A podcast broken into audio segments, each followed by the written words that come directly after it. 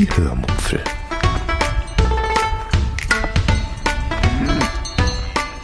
Aus dem Tagebuch einer Allgäuerin.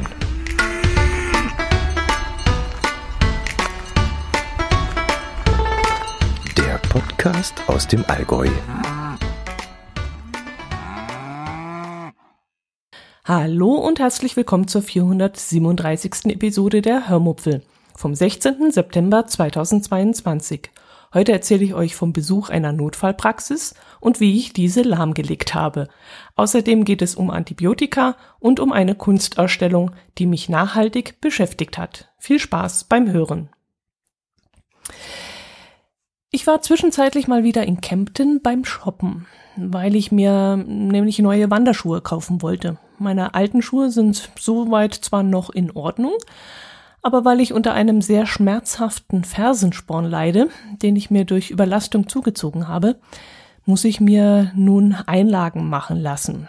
Deshalb wollte ich mir neue Schuhe kaufen, in denen ich dann die meiste Zeit laufen werde und in die ich deshalb diese Einlagen angepasst haben möchte.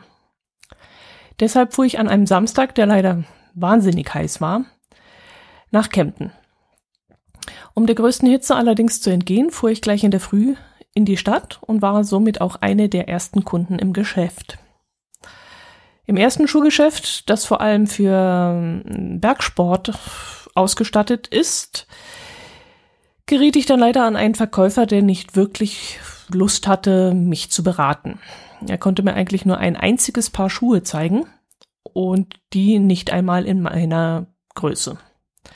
Und wenn ich ihm dann Fragen stellte, laberte der so einen Käse daher und so um den heißen Brei, dass ich das Gespräch dann irgendwann zwar freundlich, aber bestimmt abbrach und dann den Laden verließ.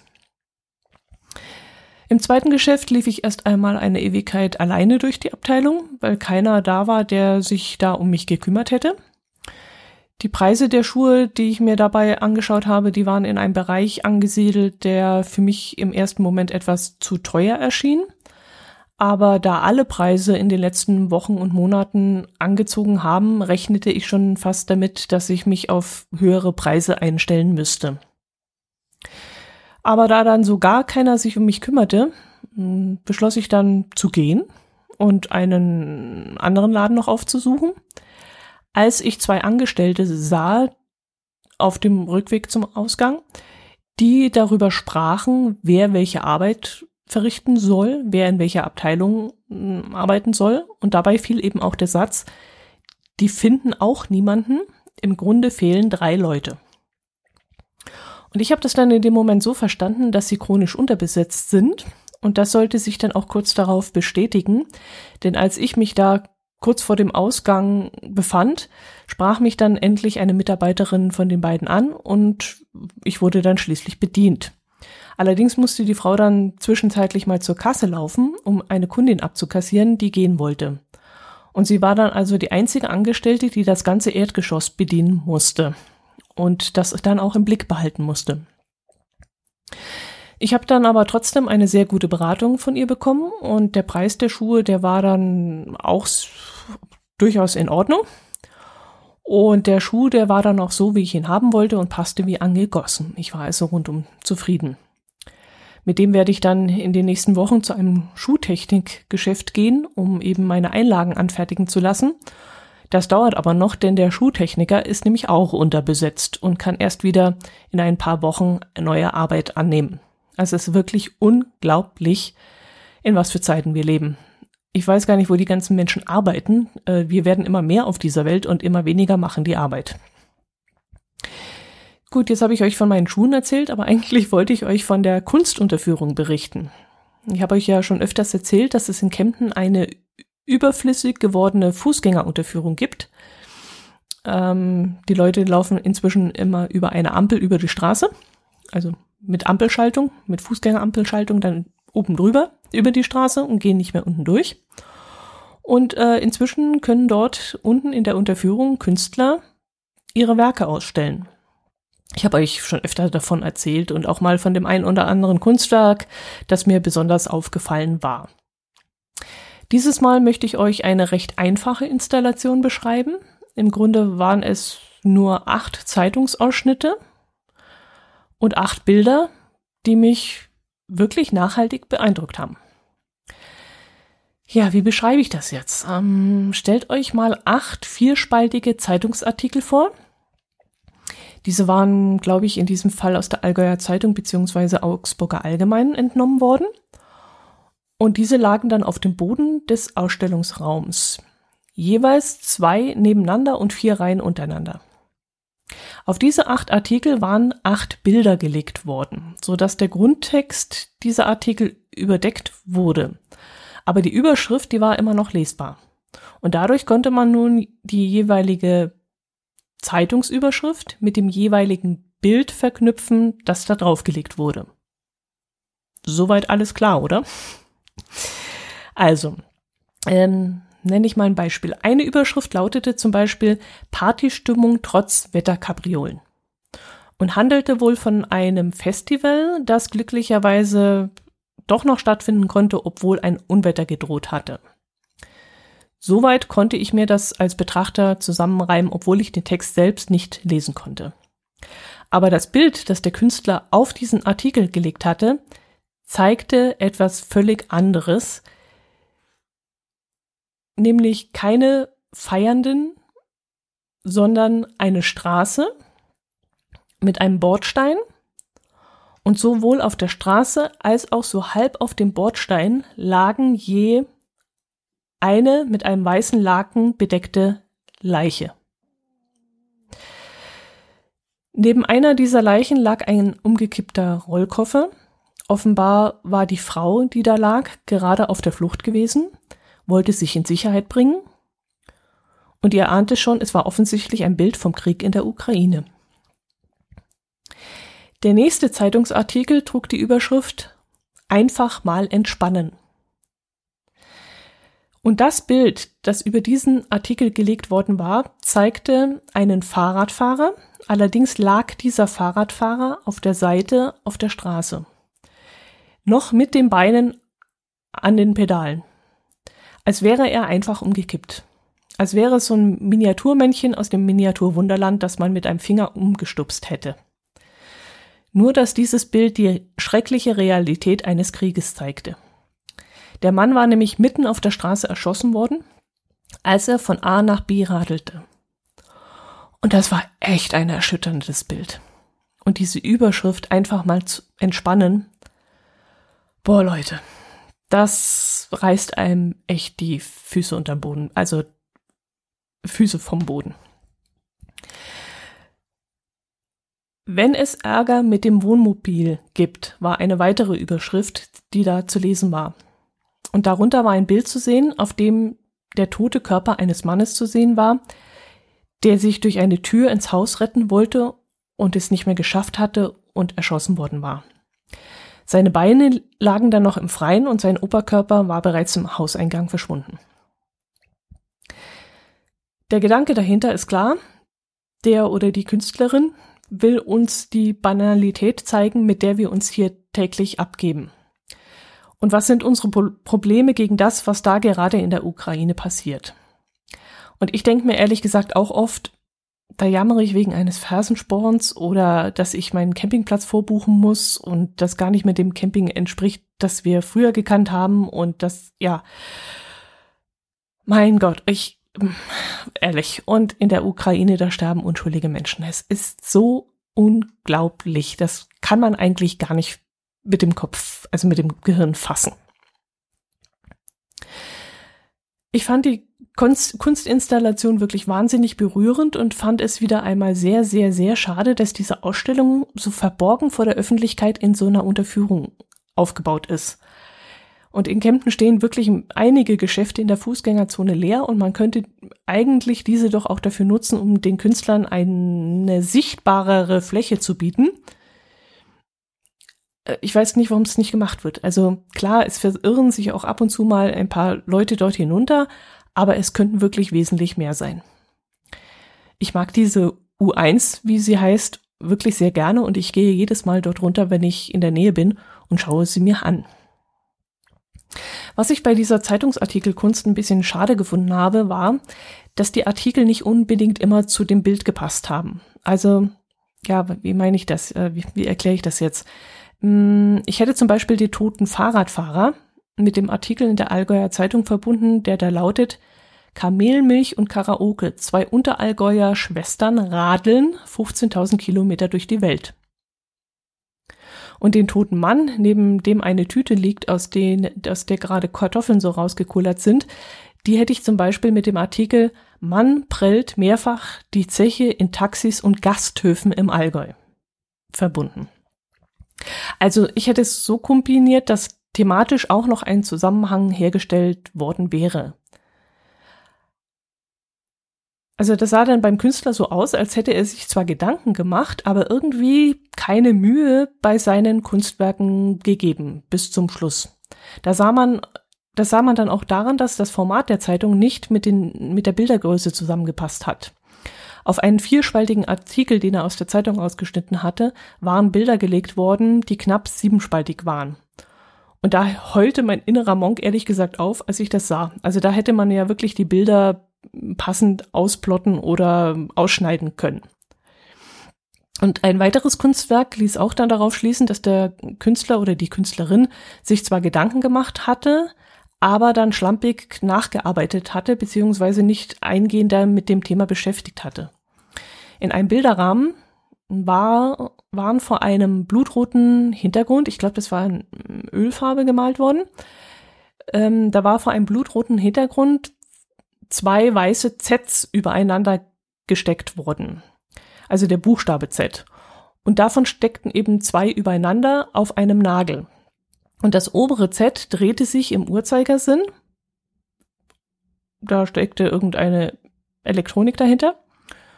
Und auf diesen beiden Buchstaben war mit schwarzer Tusche waren Totenköpfe und Gebeine gemalt worden. Und wenn sich das vordere Z im 90-Grad-Winkel zum hinteren befand, soll es gewollt aus, so aussehen wie ein Hakenkreuz. Kreuz. Das Dumme war nur, dass das ein falsches Hakenkreuz war. Das richtige Hakenkreuz trägt seine Querbalken nämlich nach rechts und nicht nach links. Und das kann man sich übrigens super merken, Rechtspartei rechts. So. Und ich überlegte dann kurz, ob das so gewollt gemacht worden war, um sich rechtlich abzusichern, weil dieses Zeichen ja äh, verboten ist. Aber innerhalb eines Kunstwerks müsste es eigentlich erlaubt sein. Und da es auch noch in dieser Bewegung war und nie stehen blieb, wäre es sicherlich auch okay gewesen, denke ich. Und gerade mit diesem provokanten und erzieherischen Hintergrund hätte ich mir gewünscht, es wäre richtig herum dargestellt worden. Und so macht es bei mir wieder einmal diesen Eindruck, als hätte der Künstler zwar eine Idee gehabt, aber sich nicht richtig mit dem Thema auseinandergesetzt und hätte sich nicht bemüht, es richtig zu machen wie so ein Schüler, der bei seiner, ja, der mit seiner Klasse bei einer KZ-Gedenkstätte war und von seiner Kunstlehrerin dann im Nachgang gesagt bekommen hat, hier, mach mal was zu dem, was du heute da gesehen hast. Und ohne dass er sich wirklich mit der Geschichte befasst hatte, klöppelte er ein, einfach irgendetwas zusammen. Und das fand ich ehrlich gesagt nicht, ja, kam, kam mir komisch vor. Mm, grundsätzlich fand ich den Ansatz aber, uns diese Schlagzeilen unserer Zeit unter die Nase zu reiben, sehr spannend und gut gemacht. Wie gesagt, ich selbst verdrehe auch oft die Augen, wenn, ja, wenn ich irgendein Promi in der Gazette mal wieder lese, dass der sich irgendwie wegen, keine Ahnung, wegen so Banalitäten aufregt oder wenn er, wenn er eine neue Nase hat und die nicht so gelungen ist oder irgend sowas. Und ähm, ja, auch bei mir selbst. Da denke ich mir auch oft, wenn irgendwas ist, stell dich nicht so an. Also du hast echt Luxusprobleme und es gibt wirklich Schlimmeres äh, auf dieser Welt. Ja gut, das soll es zu diesem Thema gewesen sein. Kommen wir zu einer Geschichte, die ich euch eigentlich schon früher hätte erzählen können, aber ich habe es jedes Mal vergessen. Und als ich heute so krampfhaft überlegt habe, was ich euch erzählen könnte, fiel es mir dann wieder ein. Es geschah an einem Freitagnachmittag oder Samstagvormittag. Ich merkte irgendwann, dass eine Bremse um mich herum schwirrte und schlug nach ihr. Ich weiß nicht, ob sie mich da bereits gestochen hatte, jedenfalls merkte ich Samstagnachmittag einen roten, juckenden Fleck am Schienbein. Und ich dachte dann noch so, verdammt hat mich das Mistvieh doch noch erwischt, hab aber diesen Gedanken dann beiseite gewischt. Am Abend und am nächsten Tag war dann noch alles normal, aber am Montag darauf, also ganze zwei Tage später, nahm der Fleck dann im Laufe des Tages eine Größe an, wo ich dachte, okay, schön ist das nicht mehr. Bis dahin war ich aber noch nicht beunruhigt, denn ich reagiere auf Mückenstiche immer etwas äh, anders als andere.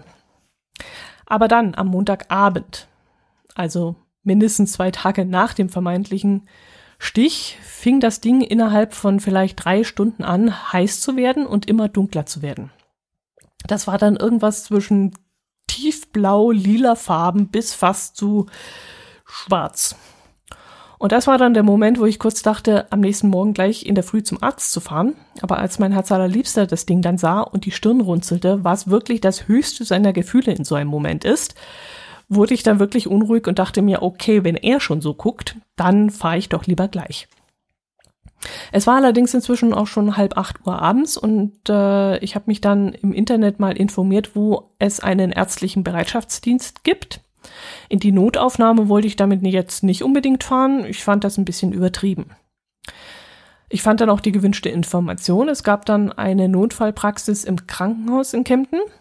Da aber die Telefonnummer 116117 dabei stand, rief ich dann dort erstmal an.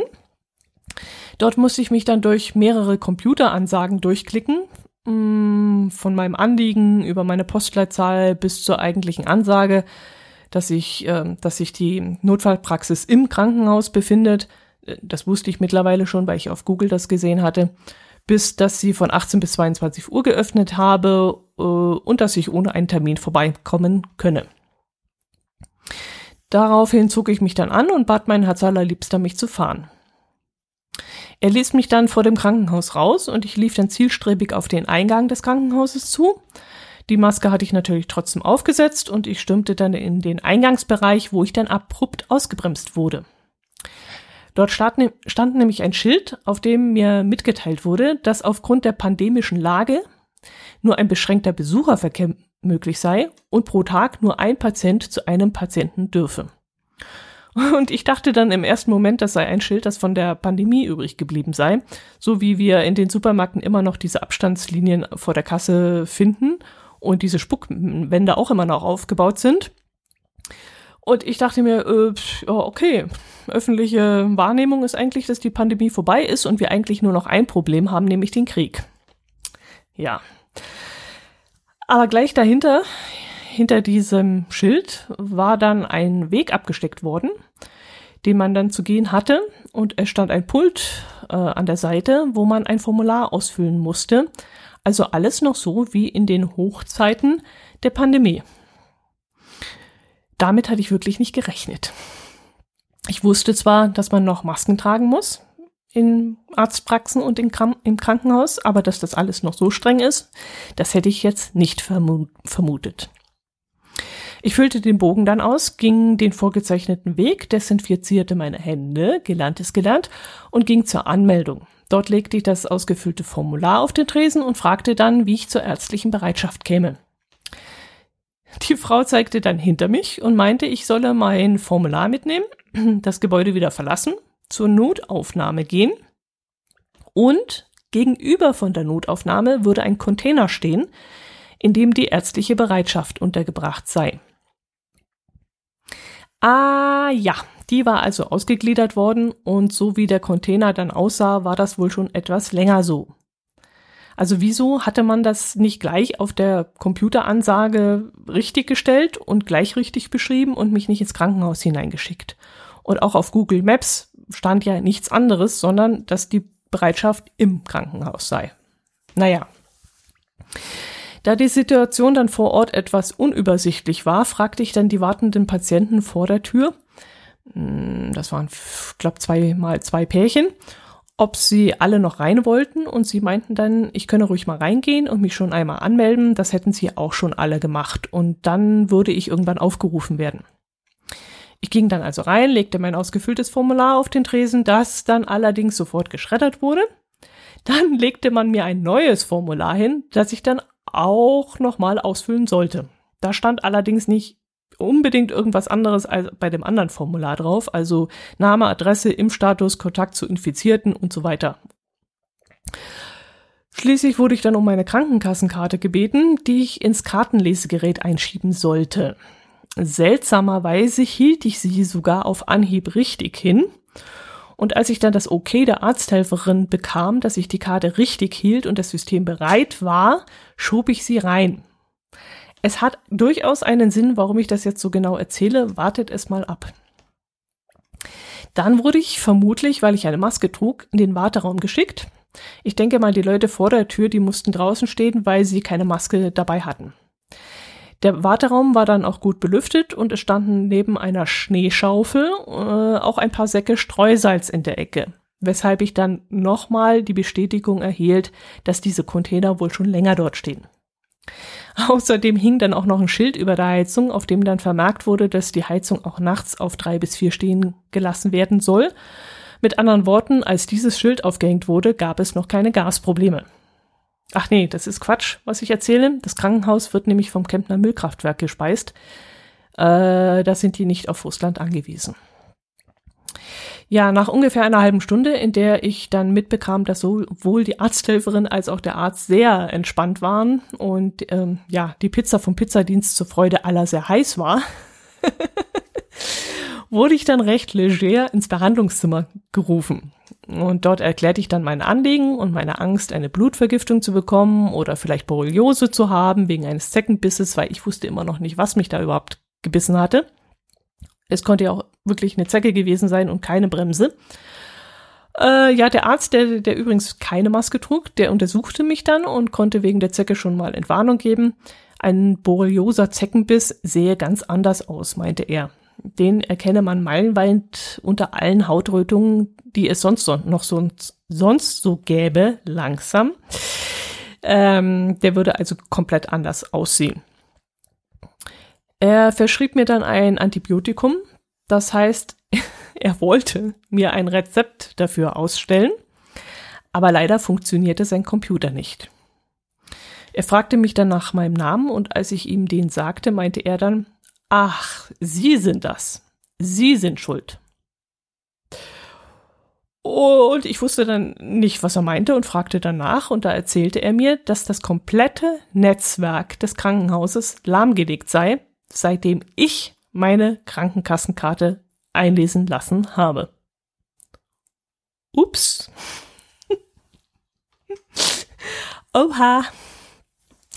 Ja, er versuchte dann das Rezept manuell auszustellen, was aber nicht klappte, weshalb er dann genervt meinte, ich solle mal mitkommen, das müsse die Arzthelferin machen. Am Empfang mühte sich dann die Arzthelferin mit meiner ganzen Angelegenheit ab, aber als dann alles wirklich nichts half, rief sie dann eine Kollegin zu Hause an, die ihr telefonisch dabei half, über ein Notsystem ein Rezept zu erstellen.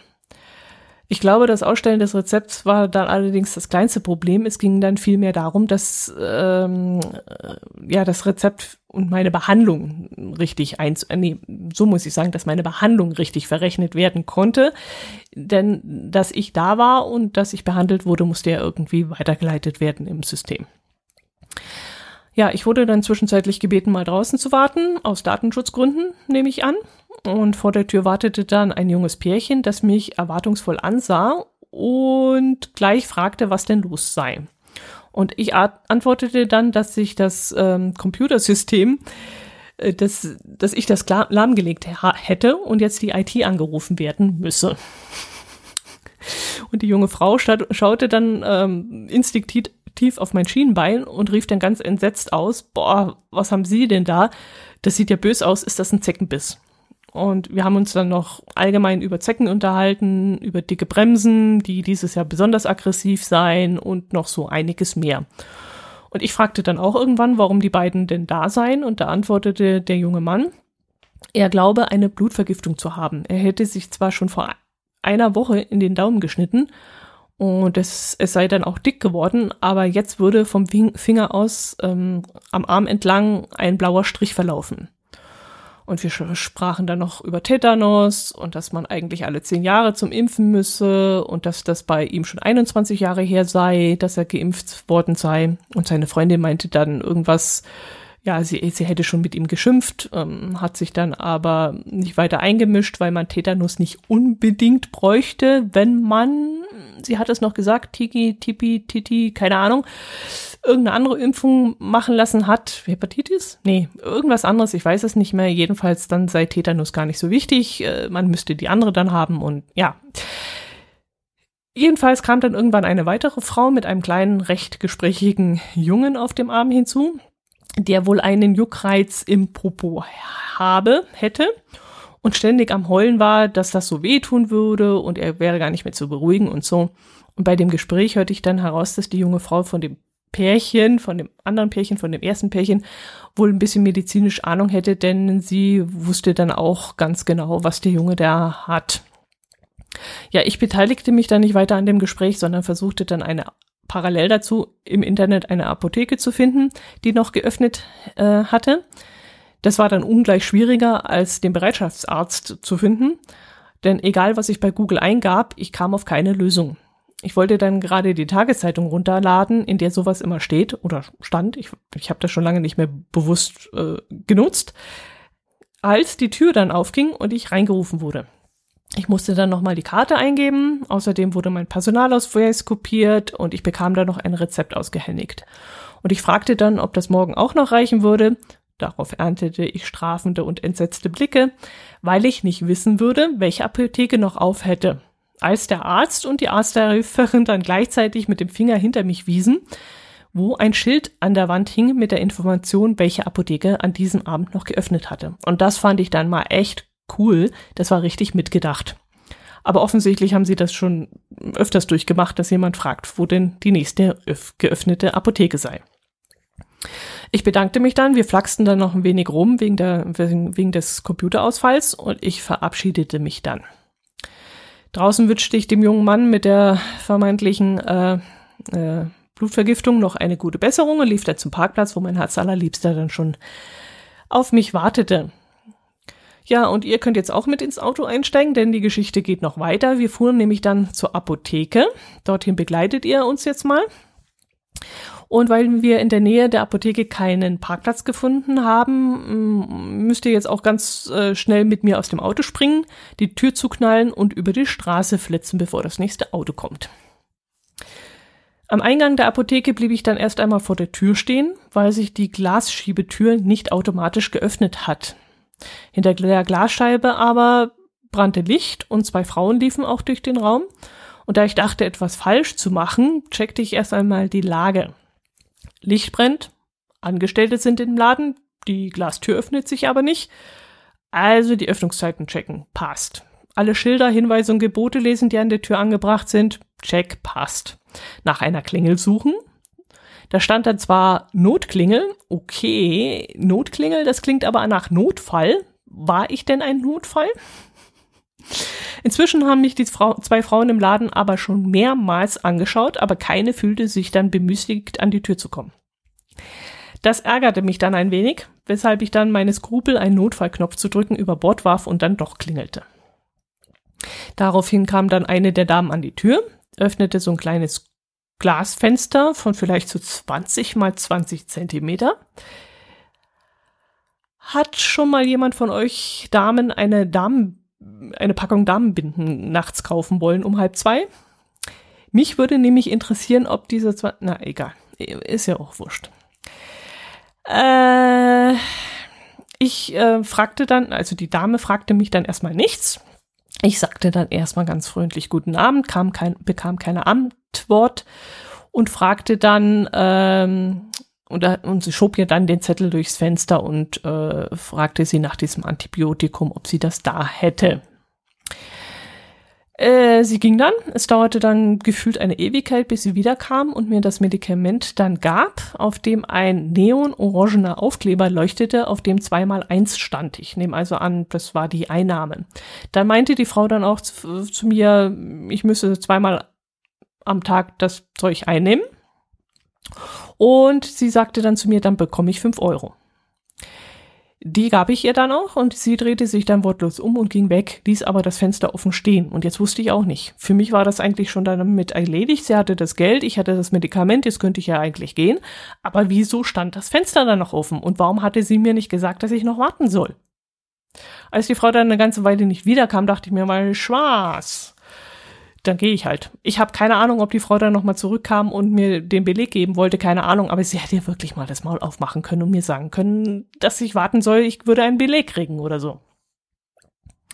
Ja, als ich dann zu Hause war, habe ich dann erst einmal eine von diesen riesigen Tabletten genommen. Ich weiß ja nicht, ob ihr so ein Ding schon mal geschluckt habt, aber das ist ja, ich kann mich nicht dran erinnern, dass ich so Antibiotika schon mal gebraucht habe, aber an so große Tabletten habe ich mich echt wirklich nicht erinnern können. Aber es ging dann erstaunlich gut und die Schmerzen, die ließen dann zwei Tage später, nee, es war länger, drei oder vier Tage später ließen die dann nach. Die Hitze, die blieb noch ein bisschen länger, vielleicht so sechs, sieben Tage würde ich jetzt mal schätzen. Und die Rötung sogar noch mal ein bisschen länger. Naja, ich habe es überlebt.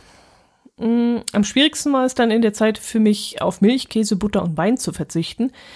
Äh, je nachdem, welches Antibiotikum man da nimmt, soll man Milchprodukte zwei Stunden vor und nach der Einnahme der Tabletten vermeiden. Ich habe dann halt gedacht, ja, ich wollte mich da nicht reinlesen, ehrlich gesagt, ob das eines dieser Antibiotika ist, äh, wo man dann auf Milch verzichten soll. Ich habe es einfach komplett weggelassen. Ähm, Trotzdem habe ich dann jedes Mal äh, etwas gegessen dazu, mh, mm, weil ich auch mal gelesen habe oder gehört habe, dass man das nicht auf nüchternem Magen nehmen soll. Außerdem habe ich gelesen, dass Antibiotika bis zu einem halben Jahr brauchen, bis sie aus, äh, abgearbeitet, also vom Körper wieder ausgeschieden sind. Äh, also alles nicht ganz so recht, aber gut, äh, irgendwelche Probleme mit diesem Scheiß bis da zu kriegen, das möchte ich natürlich auch nicht. Ja, ähm, da ich nur also da ich ab 14 Uhr nachmittags nichts mehr esse, war das allerdings auch eine ziemliche Umstellung für mich, mm, dass ich da immer noch was zu essen musste zu der Tablette. Und ich habe dann in dieser Zeit auch wieder ein bisschen zugenommen und äh, habe mit dem Gewicht zu kämpfen gehabt, weil wie gesagt, ich esse nach 14 Uhr nichts mehr, um einfach nicht zuzunehmen. Ja, ähm, ich habe mich dann von Salat hauptsächlich ernährt, Pflücksalat. Der ist nämlich bei uns im Gewächshaus äh, wunderbar gewachsen in der Zeit. Der wächst wie blöd und äh, ja, ich poste mal ein paar Bilder davon, glaube ich, in den Hörmupfel-Kanal. Äh, in den in die Shownotes, in den Hörmupfel-Kanal habe ich das schon gemacht. Hm, auch mal von den Radieschen und äh, von den Kräutern der Grisauce habe ich auch schon Bilder gepostet und die könnte ich euch in die Shownotes auch mal reinstellen, damit die anderen, die den Hörmupfel-Kanal auf Telegram nicht abonniert haben, äh, da auch was anzuschauen haben. Ja gut, ich merke schon, ich habe ausgequatscht für heute. Ich fange jetzt auch schon an, zu, mich zu verhaspeln. Ich werde jetzt ein Stück herbe Zutter äh, Schokolade holen und mir die, mir die genießen. Mir die genießen. Ja, es wird wirklich Zeit, dass ich jetzt aufhöre. Für mehr Schokolade im Podcast. Und jetzt hole ich mir davon ein Stück und wünsche euch ein schönes Wochenende. Eine schöne Woche. Bleibt gesund. Lasst euch nicht von den dicken Bremsen stechen. Und ähm, über Kommentare freue ich mich wie immer. Und ähm, dass, dass ihr dabei bleibt und meinen Podcast empfehlt. So, jetzt Schluss. Macht es gut. Servus. ah.